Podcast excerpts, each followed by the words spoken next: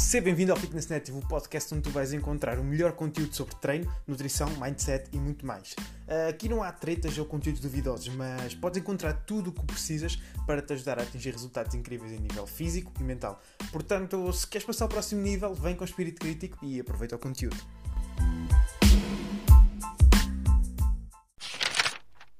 E como é que é? Seja muito bem-vindo aqui ao primeiro episódio do meu podcast, ou pelo menos o primeiro episódio que não é uma apresentação. Uh, mas na realidade vai ser meio uma apresentação. Então, o que é que eu pensei? Não havia forma melhor de começar do que hum, falar um bocadinho sobre um, como é que eu cheguei aqui. Um, e isto não quer dizer que, que eu já cheguei longe, ou cheguei perto, ou conquistei muito ou pouco, mas acho que pode ser sempre interessante, ou não, ou não. Uh, e se discordares e achares que é completamente interessante, eu vou respeitar. mas saberes um bocadinho melhor, tipo, porque eu acho que a maioria das pessoas uh, chega ao meu Instagram e ao Instagram de qualquer outra pessoa uh, que seja considerada um criador de conteúdo ou whatever. Uh, e é tipo, ok, estou-lhe a ver a cara, estou a ver aqui alguns conteúdos, gostei, vou seguir. E pá, possivelmente um dia mais tarde até acabam por interagir e acabam por falar. Mas eu sinto que, tipo, vá, 99% das pessoas que me seguem, 99% não, vá, sendo que para aí 15 a 20% das pessoas que me seguem devem me conhecer uh, ao vivo, uh, ah, 80% não, mas desses 80%, para aí 95% nunca falou comigo e 99% uh, ah, não me conhece minimamente. Ou seja, não conhece para além daquilo que eu partilho. E talvez o 1% que conhece são aqueles que acabam por falar mais comigo por mensagem ou mesmo os que acabam por trabalhar comigo. E claro que aí o grau de partilha é sempre maior. Um, mas uh, é isso, eu acabei por nunca, nunca partilhar assim como é que eu surgi, como é que, aliás, como é que o fitness surgiu na minha vida, não é como é que eu surgi no fitness.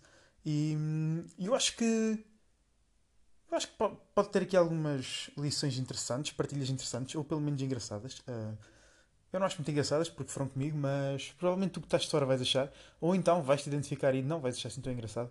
Mas é isso.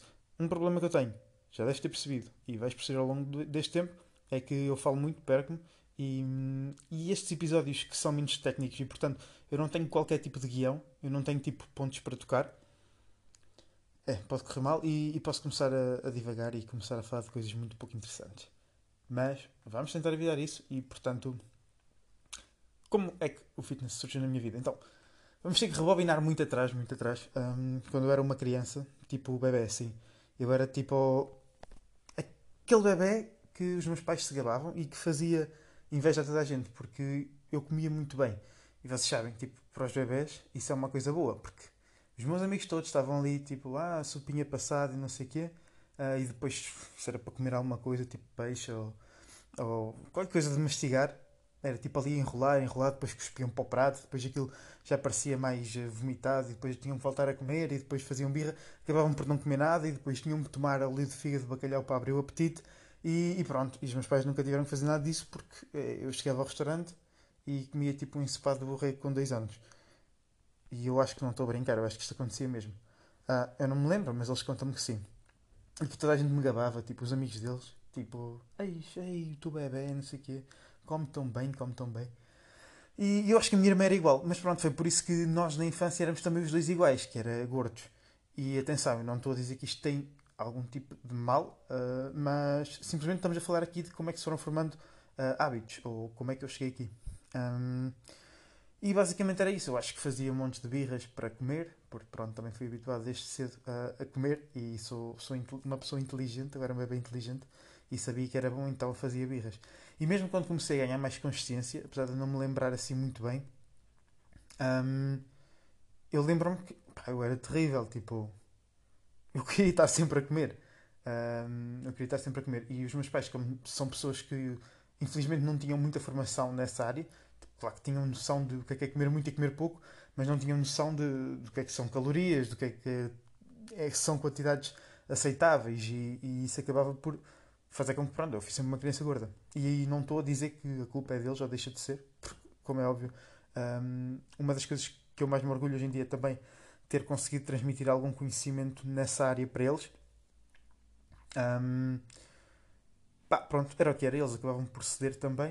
Uh, e eu acabo por não julgar, porque eu não faço ideia. Se calhar um dia que eu tenho um filho e, e, e se for tão chato como eu era, uh, pronto, provavelmente eu não vou ceder. Mas se eu não tivesse conhecimento, eu iria.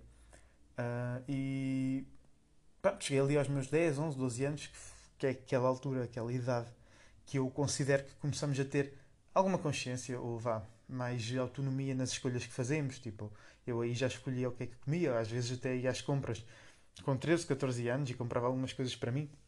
Mas lembro-me ali, tipo, até aos 12, 13 anos, que eu, eu, os meus pais diziam tipo, que eu era bada mentiroso. Mas eu olho para trás e eu acho que o único campo da minha vida onde eu sempre fui para aí até os meus, sei lá, 16, 17 anos, muito mentiroso, uh, era tudo o que fosse relacionado com comida. E eu acho que isso foi uma coisa que também me veio impactar depois comportamentos uh, posteriormente. e eu lembro muito bem que o meu pai na altura comprava sempre uh, três pacotes de bolachas para a semana toda. E, e eu ia lá comia às escondidas e depois eles perguntavam, tipo, porque eu não comia uma bolacha, eu comia, se fosse preciso o pacote todo. Às vezes acabava com o pacote e deixava lá vazio, só a fazer, a fazer moldura. E, e eles perguntavam quem é que tinha comido e eu jurava por tudo e, e chorava babirrenho que não tinha sido eu que não tinha sido eu. Mas, tipo, era óbvio que tinha sido eu, porque quem morava lá em casa eram os meus pais, não, não iam mentir, não é?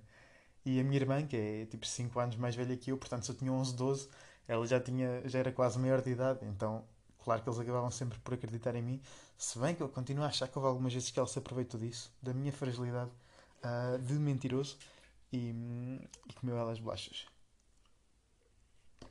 Um, mas é isso, então foi sempre uma relação muito. Eu queria comer tudo, os meus pais tentavam me proibir e depois virava mentiras e. Acho que isso acabou por criar uma imagem um bocado desfocada do que é, que é alimentação e também não tinha conhecimento na altura.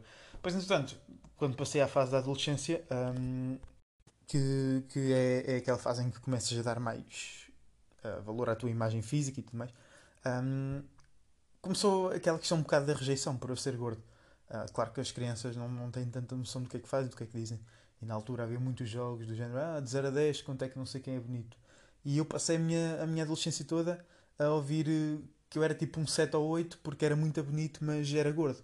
Mas pronto, nem era assim tão mal porque na altura ainda diziam que eu era bonito, hoje já ninguém diz isso. Uh, mas pronto, aquilo meio que me traumatizou, não é? E eu, eu lembro-me de estar um dia no sofá estava deitado de lado, pronto, tinha tipo a barriga, não é? E eu pensar, como é que deve ser viver sem uma barriga, tipo anexada? Deve ser uma vida completamente diferente. Epá, pronto, e hoje em dia hum, já passei por essa experiência e efetivamente é, é, exatamente a mesma coisa, só que não és tão feliz porque não podes comer tanto. Hum, mas eu lembro-me muito de, de, pensar isso. E, e, ali por volta dessa idade, tipo, eu acho que foi tipo entre os 13 e os 15, hum, foi uma altura muito negra, uh, não só para mim, mas todo o ambiente que se criou uh, no meu grupo de amigos, em que basicamente nós éramos tipo 4 ou 5 uh, ah, e éramos todos gordos. gordos. Tínhamos peso a mais.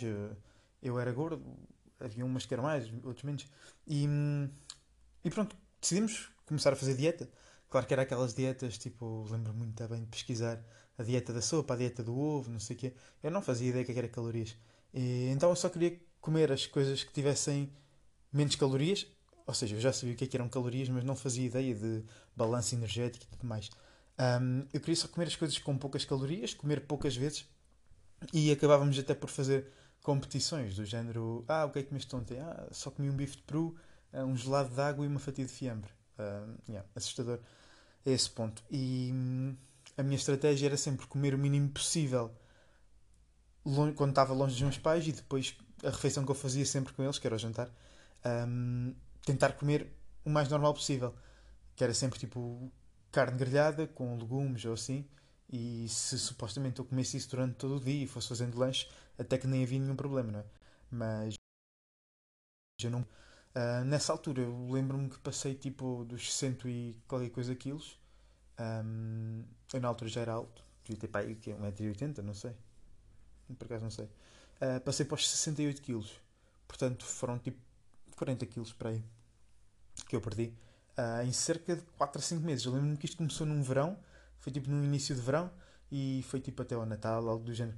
E hum, eu andava para caraças. Eu, a minha avó morava no centro da cidade, eu morava tipo na periferia, e eu ia visitá-la e vinha a pé de propósito para poder andar, para poder uh, fazer mais, gastar mais calorias. Na altura eu nem sabia que era gastar calorias ou whatever, mas sabia que quanto mais eu me mexesse, mais eu iria emagrecer, né? Uh, e, e, essa fase foi, foi complicada. Foi a minha primeira experiência, a minha primeira relação com, com dietas. E, e eu acho que ela só acabou porque houve uma amiga minha na altura e que hoje em dia é uma, uma das pessoas de quem eu tenho mais orgulho do percurso e, e tenho a felicidade de trabalhar com ela hoje em dia. Um, e é incrível, é mesmo uma história que eu quero partilhar em breve, se ela, se ela também estiver disposta a isso, como é óbvio.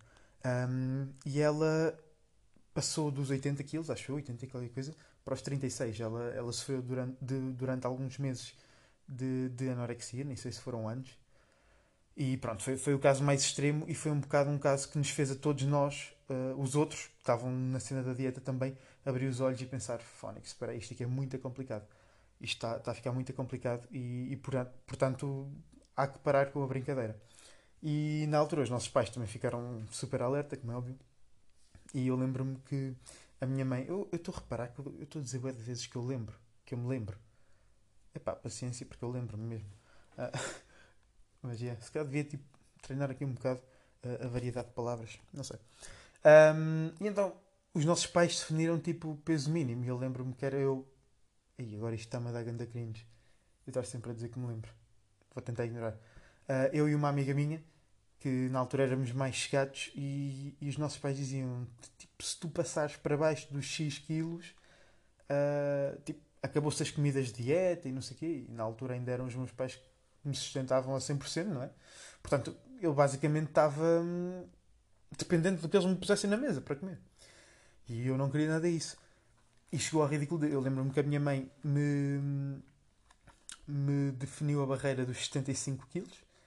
Portanto, eu tinha 1,80m e qualquer coisa, 75 já era tipo magro.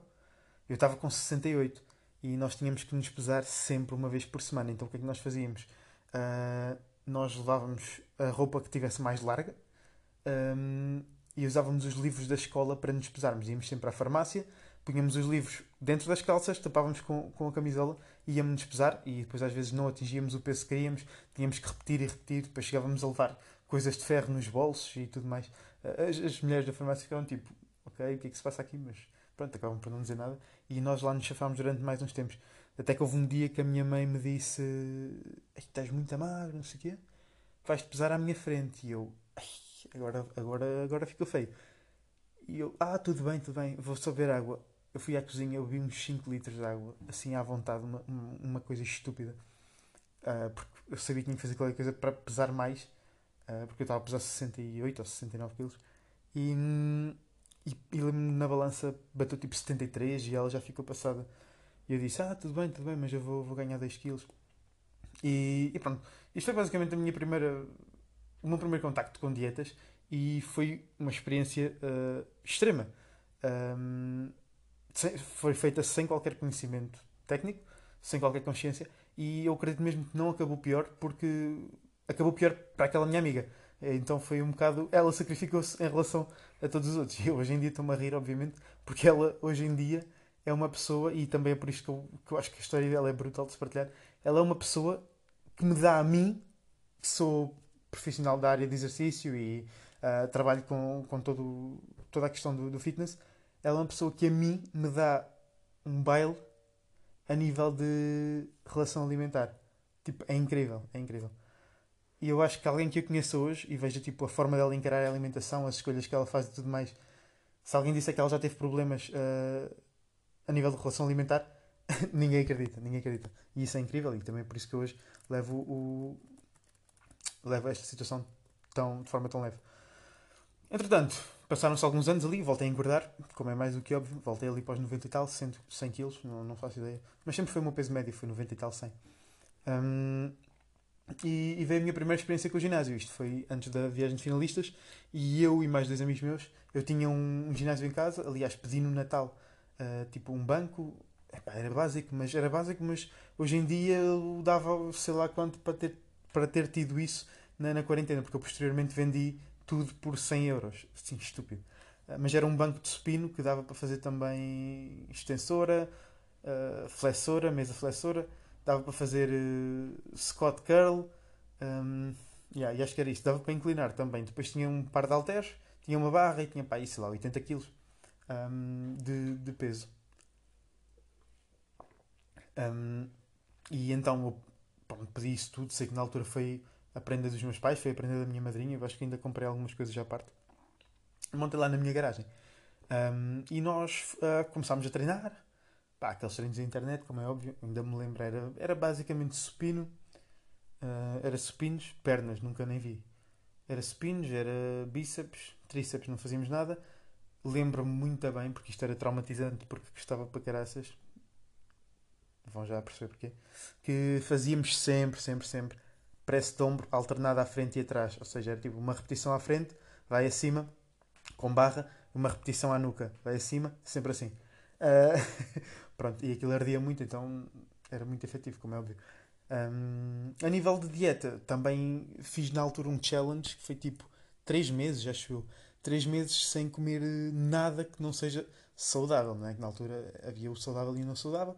Hoje em dia é que eu não tenho qualquer tipo de limites, não é? Tipo, sou mesmo maluco e nem sequer considero as comidas saudáveis e não saudáveis. E então era sempre tipo um atum, um ovo, hum, pronto, comida, o chamado hoje em dia comida limpa ou nutritiva, ou como queira. E, e opa, na altura até que vi alguns resultados, tipo pela perda de peso, como é óbvio, mas nada de mais.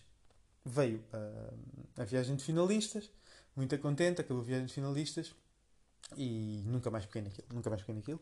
Uh, por isso é que eu, passado um tempo, vendi, pá, aí quando eu tinha 20 e depois aos 21 entrei no ginásio e arrependi-me de ter vendido. Mas, pronto, essa parte não importa. Depois de vir a viagem de finalistas, então, vem mais um. E, e, aqui começas a perceber que efetivamente eu tenho todo um histórico que eu podia fazer aqui uma ordem cronológica de, das parvoices que eu fiz ao longo da minha vida, uh, a nível de dieta. Um, tanto o meu pai e, e o meu cunhado Acho que é cunhado. Eu, curiosidade sobre mim. Se eu algum dia for youtuber e, e fizer aquele vídeo tipo de curiosidades sobre mim, uma delas vai ser esta, vou já dar spoiler. Que é. Hum, eu sou muito mal uh, nos nomes de relações familiares. Tipo, cunhado é, é o namorado da minha irmã, né? Eu acho que sim. Se não for, pronto. O namorado da minha irmã e o meu pai fartam-se de gozar comigo e também com a minha irmã. Porque basicamente nós já fizemos montes de dietas e, e, pronto, como eles também não têm o conhecimento técnico, eu percebo que hoje em dia uh, o que nós estamos a fazer não é uma dieta. Uh, estão sempre a dizer, ah, está bem, está bem, mas há dois anos atrás o que era bom era não sei o quê, e há cinco anos era outro. Pronto. Mas isto para dizer que, então, nesse verão, depois da minha viagem de finalistas, eu tive o meu primeiro, primeiro contacto com a dieta paleo.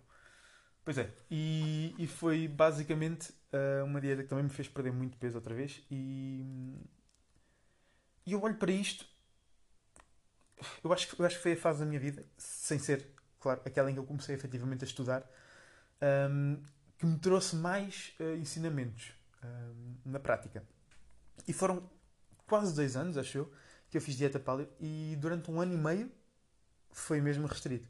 Na altura nós fazíamos eh, paleo descomplicado, que basicamente permite consumir alguns alimentos processados, mas não assim tão processados, como iogurte grego, o chocolate acima de 80% de cacau, algo do género.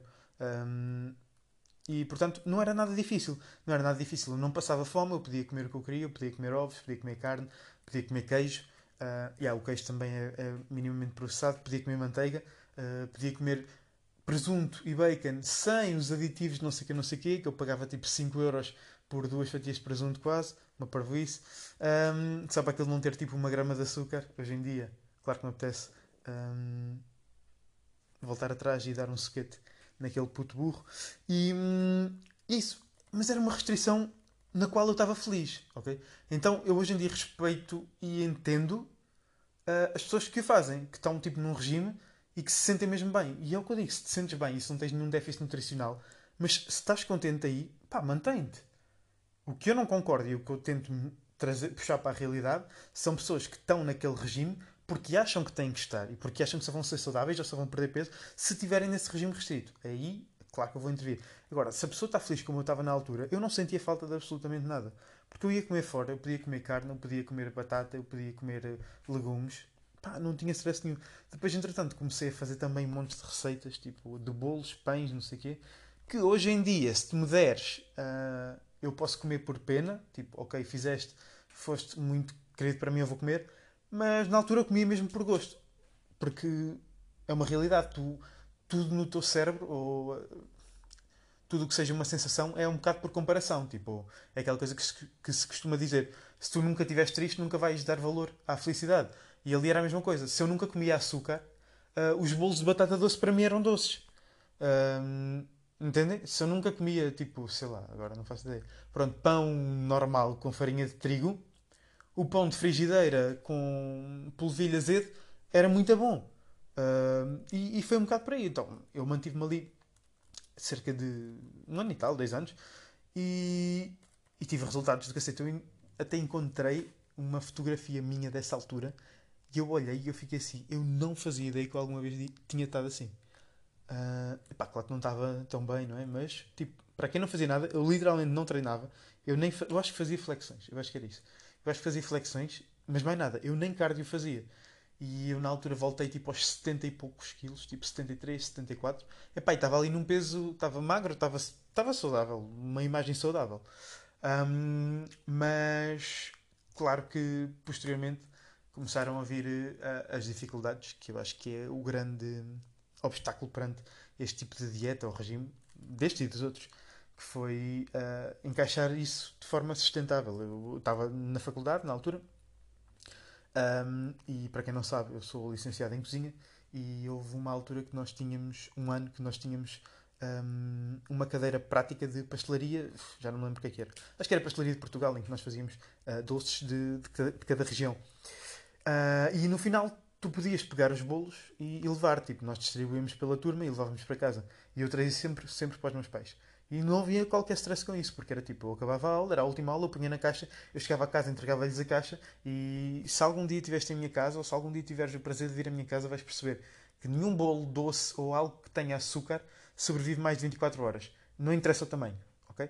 Então, aquilo chegava e no dia a seguir já não existia. Então, era bom para mim, uh, sentia-me bem com isso, tudo bem. Não, não me gostava sequer. Até que houve este ano em que eu tive que ficar na residência. Eu ficava tipo um dia por semana na residência, neste semestre ficou. calhou de segunda para terça e eu tinha então a aula prática à segunda e então eu pegava os bolos, chegava à residência, punha no frigorífico, na terça-feira ia para as aulas, quando acabava as aulas ia lá buscar e ia para casa. Um, mas então basicamente eu passei a ter que dormir uma noite sozinho com os bolos, onde ninguém me ia ver a comer, ninguém ia saber se eu comesse só um bocadinho, porque depois tu começas a ter essa, entre aspas, responsabilidade social, que é, ah, as pessoas sabem que eu sou pálio, então não é? Uh, era tipo, mais uma razão para eu não comer é tipo, os outros sabem que eu não como, então eu não posso comer. E claro que isto é estúpido, porque acho que nem preciso dizer porquê, uh, mas na altura eu tinha isso na minha cabeça. E toda a gente já estava habituada, tipo, jantares de família e não sei o quê, já havia sempre opções para mim, para a minha irmã, e já estava, já estava enraizado.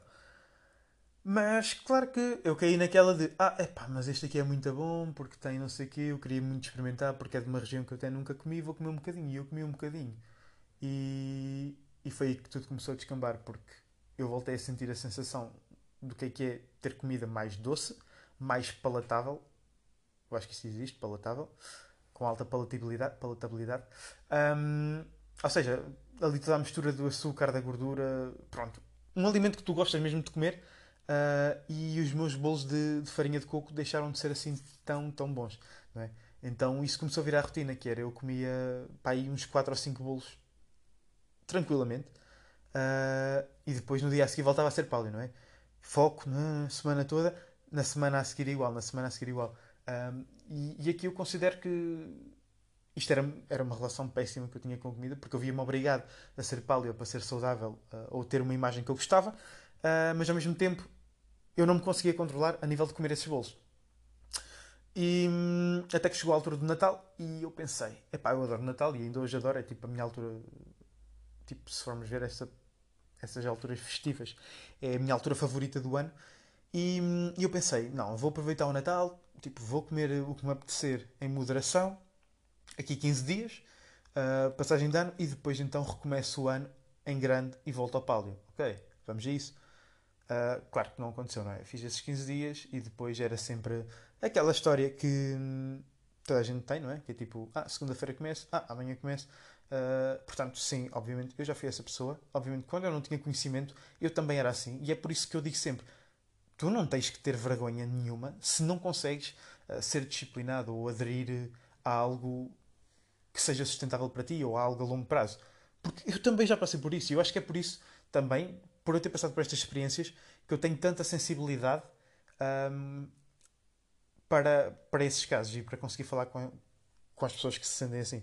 Porque efetivamente eu já estive aí uh, e, e, já senti na pele essa frustração.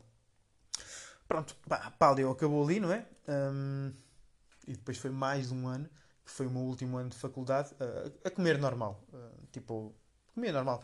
E acho que ganhei ali uns quilos, devo-me ter ficado tipo nos 90 e tal quilos outra vez, que é ali o meu set point favorável, 95, 95, 100 quilos.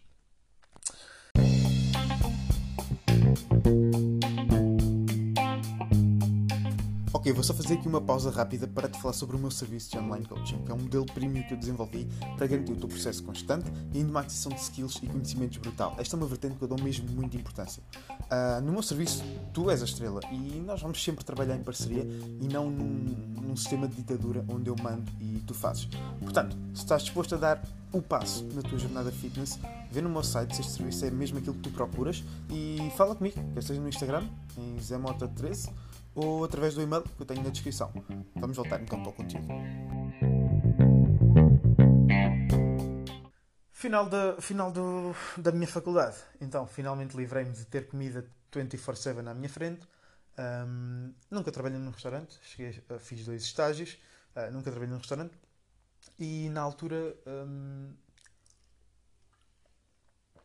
foi uma altura que eu estava um, muito perdido. Um, eu não sabia o que havia de fazer, não tinha nenhuma skill, sem ser a cozinha, mas que eu tinha decidido que não ia trabalhar. Eu estava a trabalhar tipo, em sítios super random, cheguei a fazer montes de trabalhos, uh, assim à toa, desde trabalhar numa fábrica de pão, um, campos de, de férias, uh, também trabalhei durante muito tempo num bar, uh, mais, sei lá, não sei, mas sendo assim completamente fora da área.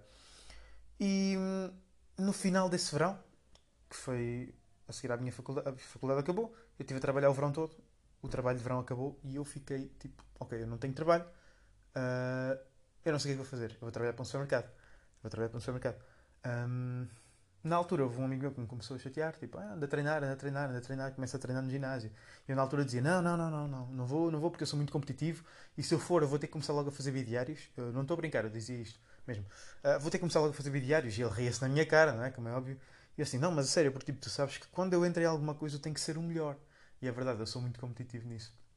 Um, mas felizmente já percebi que não posso ser assim aqui porque não, não há forma de acelerar muito mais o processo, não é? Uh, epá, ele tanto me chateou que eu acabei por ceder. Acabei por ceder, entrei no ginásio e na altura aquilo para mim era um frete. Fónix, eu detestava ginásio. Aquilo era uma seca, eu tinha que estar ali a levantar pesos e tipo, não acontecia nada, não ganhava nada. Tipo, percebem? No basquete tu ganhas, no futebol tu ganhas, ali tu não ganhas. Até que eu comecei a perceber que ganhas e ganhas muito mais do que o físico.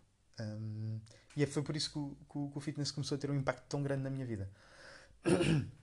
ganhas muito mais do que o físico. E foi o, eu passei de não faço ideia do que é que ando a fazer nesta vida para, ok, eu agora tenho um objetivo. Um, o meu objetivo hoje é, é, conseguir fazer o treino e conseguir comer uh, estas calorias, porque eu na altura comecei logo a estudar muito, um, comecei logo a pesar a comida. Sim, eu parti para aí da segunda semana de ginásio, eu comecei logo a pesar a comida. Porque foi como eu disse, eu, eu quando entro numa coisa, normalmente eu entro com tudo. E na altura aquilo, eu fiz muita coisa mal. Muita coisa mal, como é óbvio. Uh, aliás, durante o primeiro ano, ano e meio, fiz muita coisa mal. Isso dava tipo mais 5 ou 6 episódios de uma hora, uh, só para vos contar o que é que eu fiz mal. Uh, mas eu estava a fazer o melhor que eu conseguia, o melhor que eu sabia fazer naquele momento. Okay? E era isso que era importante para mim. Eu ia-me deitar à noite e eu, eu sentia-me realizado, que era uma coisa que eu já não sentia, se calhar há anos, desde que tinha entrado na faculdade que era ok, eu cheguei ao final deste dia e eu fiz coisas produtivas para mim, para o meu progresso. Na altura ainda não sequer pensava em trabalhar na área, como é mais do que óbvio. Um, mas foi ali tipo quase um, um, um, renascer. E outra coisa que o ginásio foi muito importante para mim, a nível de relação com a comida, foi que era uma desculpa para eu comer. Porque eu entrei, não é? Fui ao bodybuilding.com, comecei a procurar como é que se ganhava músculo, bulking, né? Bulking, bulking, bulking comer o máximo possível e tudo mais. Claro que tudo o que falasse balanço energético e afins, pá, isso dá muito trabalho. Então na altura ignorei e levava só aquela de comer uh, o máximo possível. Tanto eu na altura, eu acho que o meu primeiro bulking de todos, que eu nem sabia levantar um halter, eu comia mais do que comia neste bulking que passou agora. Uh, e... Mas isso era tipo, eu estava a comer, eu estava a engordar, estava a ganhar um monte de gordura, como é óbvio, mas ao mesmo tempo eu não me sentia mal com isso porque sentia que eu estava a fazer o que era preciso e eu na altura acreditava mesmo que era isso que era preciso.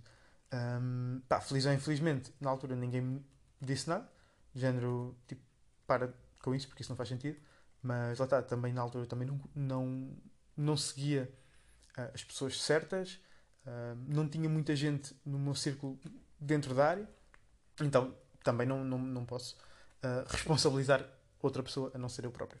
Mas uma coisa muito boa foi isso, foi que como eu queria tanto progredir, tanto, tanto, tanto, tanto, tanto, eu comecei a pesquisar muito. Um, e eu sei lá, eu, eu, eu via vídeos no YouTube para aí durante 5, 6 horas por dia, na altura. Uh, não sei se conheces o Atlin X, um, mas eu na altura lembro-me que vi os vídeos todos dele dos últimos 4 anos. Ou seja, eu comecei no mais recente e vi todos os vídeos uh, até aos carregados há 4 anos é muito, é muito vídeo. Se não conheces, vai ver o, o canal dele e vais perceber. Uh, e depois tirava apontamentos e tentava aplicar no treino e tudo mais. Um, e pronto, foi isso. Comecei, comecei a ganhar gosto, comecei a ver alguns progressos. No final do meu primeiro corte, pá, fiquei magro e, e não estava seco. E epá, hoje em dia eu olho e vejo que era uma, uma composição corporal nada aceitável, mas uh, tipo, já comecei a ver os primeiros traços. Okay? E isto para mim foi, foi tipo aquela criança que está ali tanto tempo a portar-se bem para no final receber um doce, foi isso que eu senti.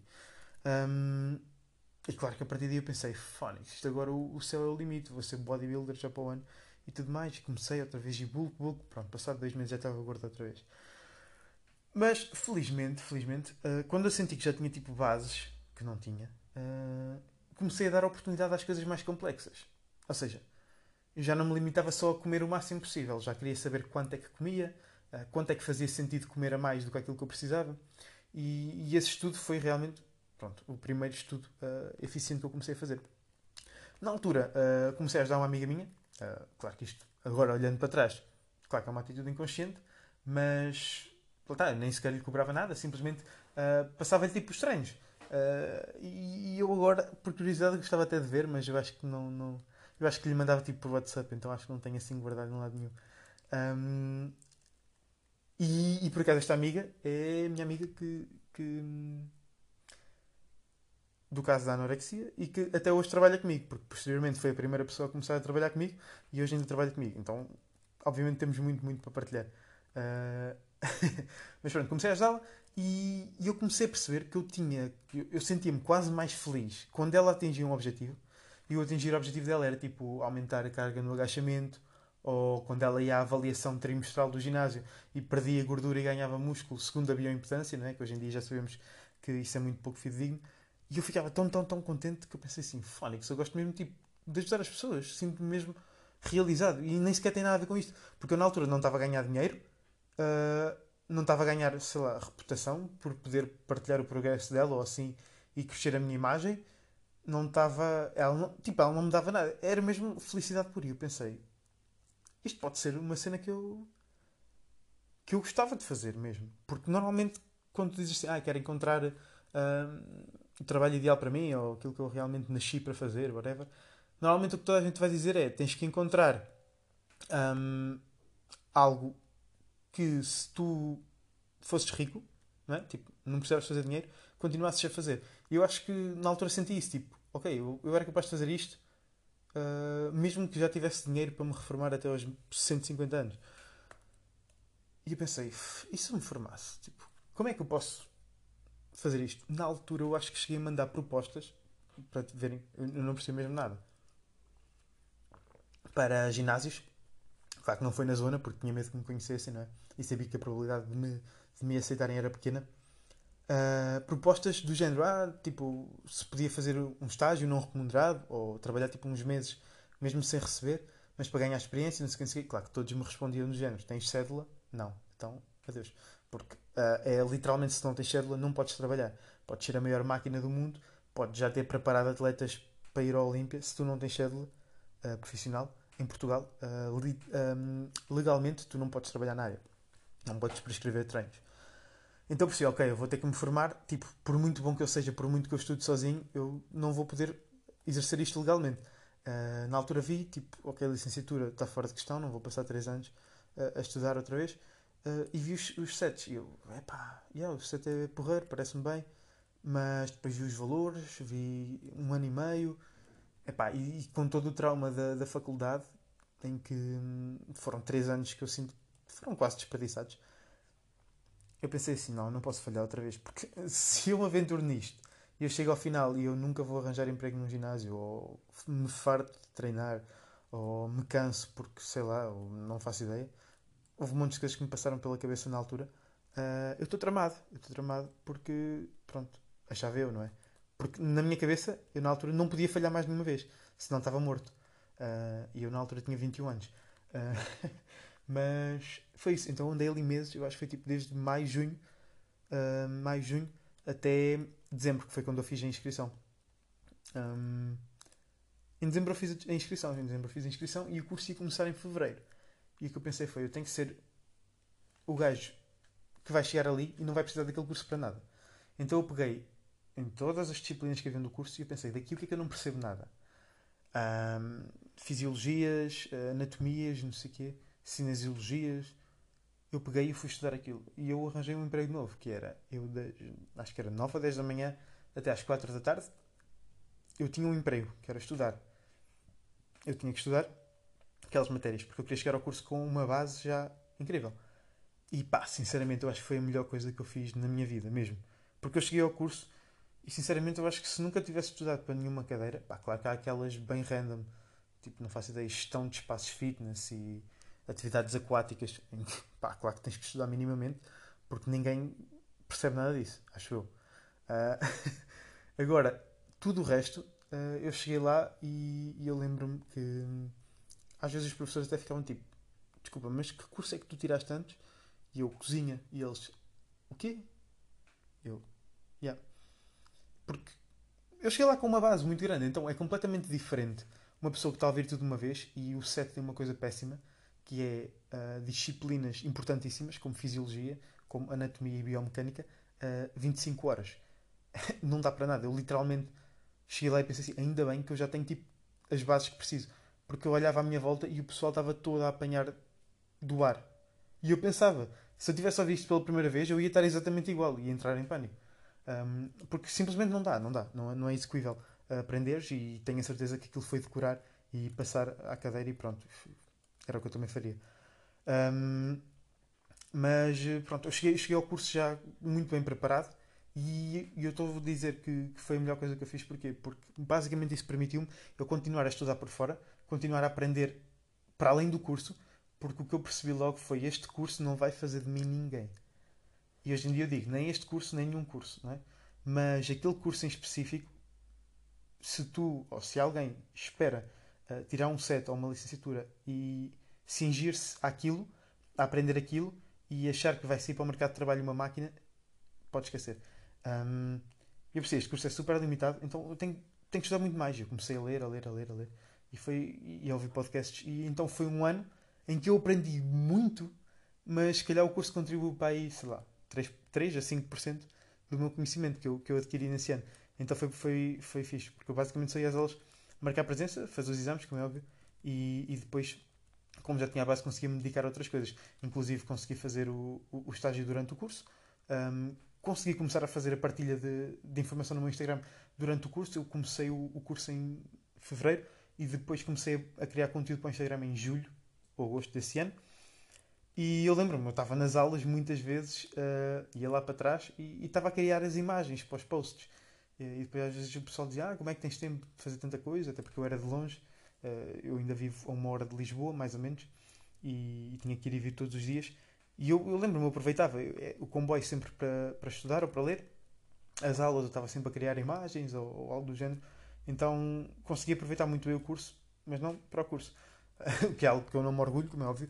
E se és uma pessoa que quer tirar o curso e vai para lá sem conhecimento, claro que acho mesmo que deves tomar atenção e tentar extrair ao máximo o que puderes do curso e falar com os professores e tentar obter experiência. Mas para mim, simplesmente, uh, eu estava mesmo naquela de eu só quero uh, obter a cédula daqui. Pronto, basicamente foi isto. Eu, eu comecei, comecei a estudar, a estudar, a estudar e a perceber, a olhar também à volta, comecei a seguir mais pessoal da área e, e eu dava por mim, isto é algo que eu digo hoje em dia e, e já disse, uh, eu olhava para aqueles que hoje em dia são meus colegas e, e tenho o prazer de muitos deles serem meus amigos, e eu olhava para eles e já era um gajo tipo com anos de experiência com montes de clientes. Já havia equipas em Portugal, tipo, com 40, 50 mil seguidores. Eles postavam, sei lá, uma receita de papas de aveia e tinham 500 pessoas a dizer: Ah, tem que ir fazer. Ou seja, já tinham tipo uma imagem, uma credibilidade gigantesca.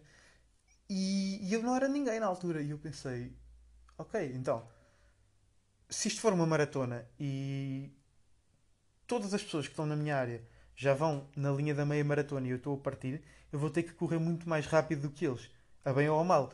Um, eu vou ter que correr muito mais rápido para pelo menos conseguir apanhá-los.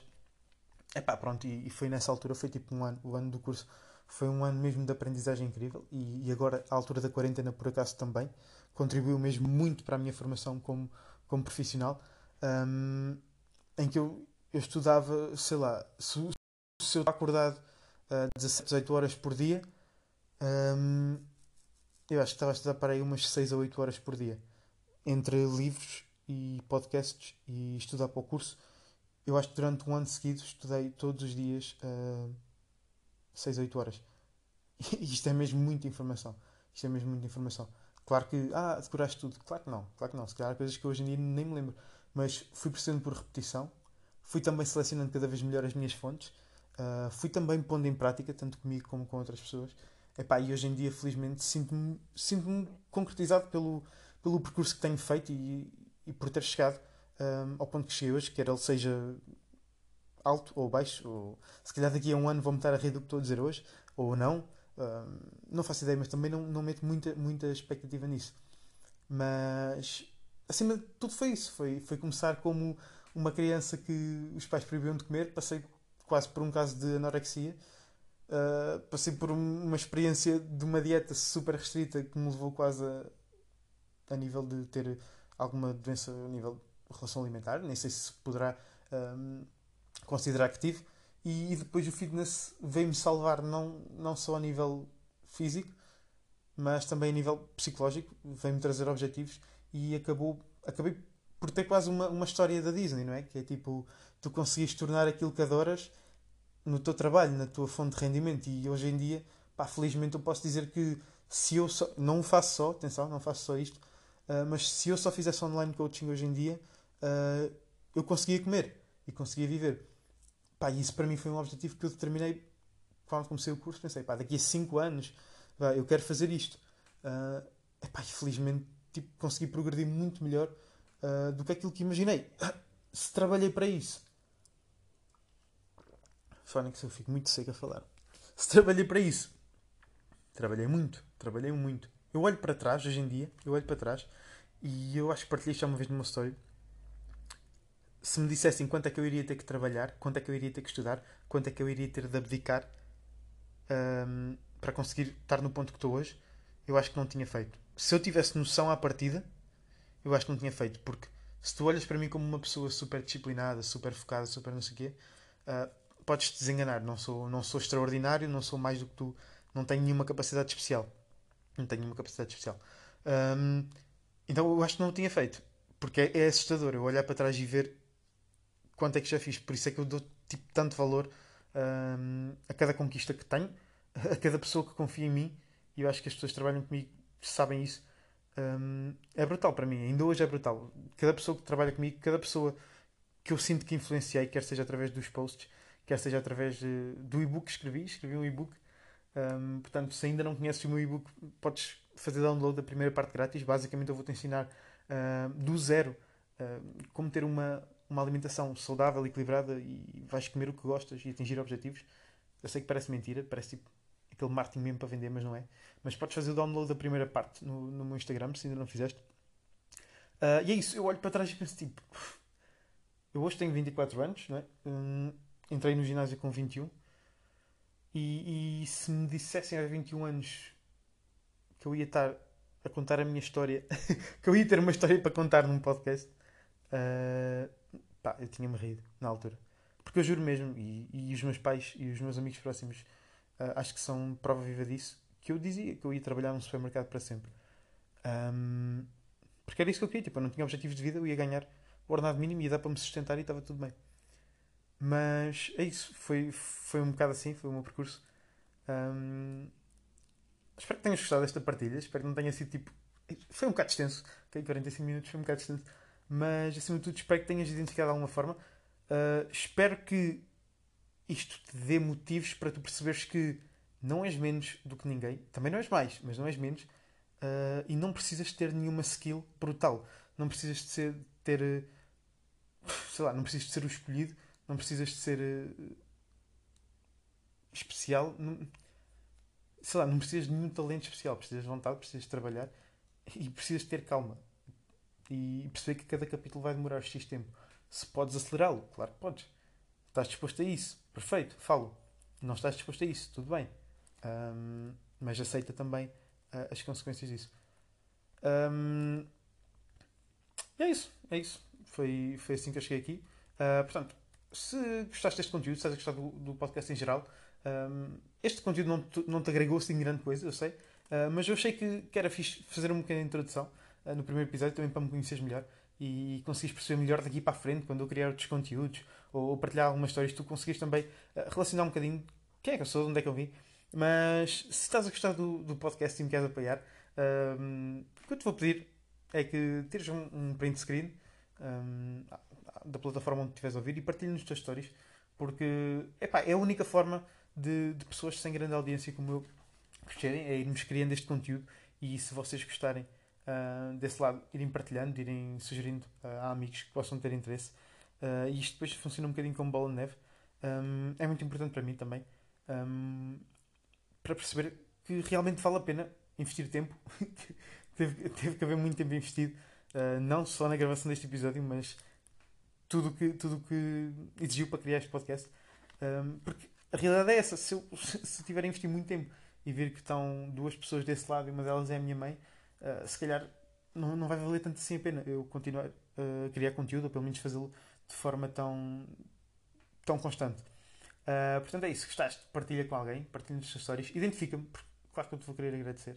Por enquanto, é o máximo que eu posso fazer. Uh, Segue-me na plataforma em que tu estiveres a, a ouvir o podcast. Também é importante para Claro que no início há de ser meio irrelevante, mas todos começam por algum lado. E se formos crescendo aos poucos, uh, depois as plataformas acabam também por, por, te, por me recomendar, por recomendar mais o meu podcast a outras pessoas e isso também vai facilitar. Uh, se quiseres, deixa um comentário, uma sugestão, manda -me mensagem no Instagram, como preferires, e vejo-te no próximo episódio.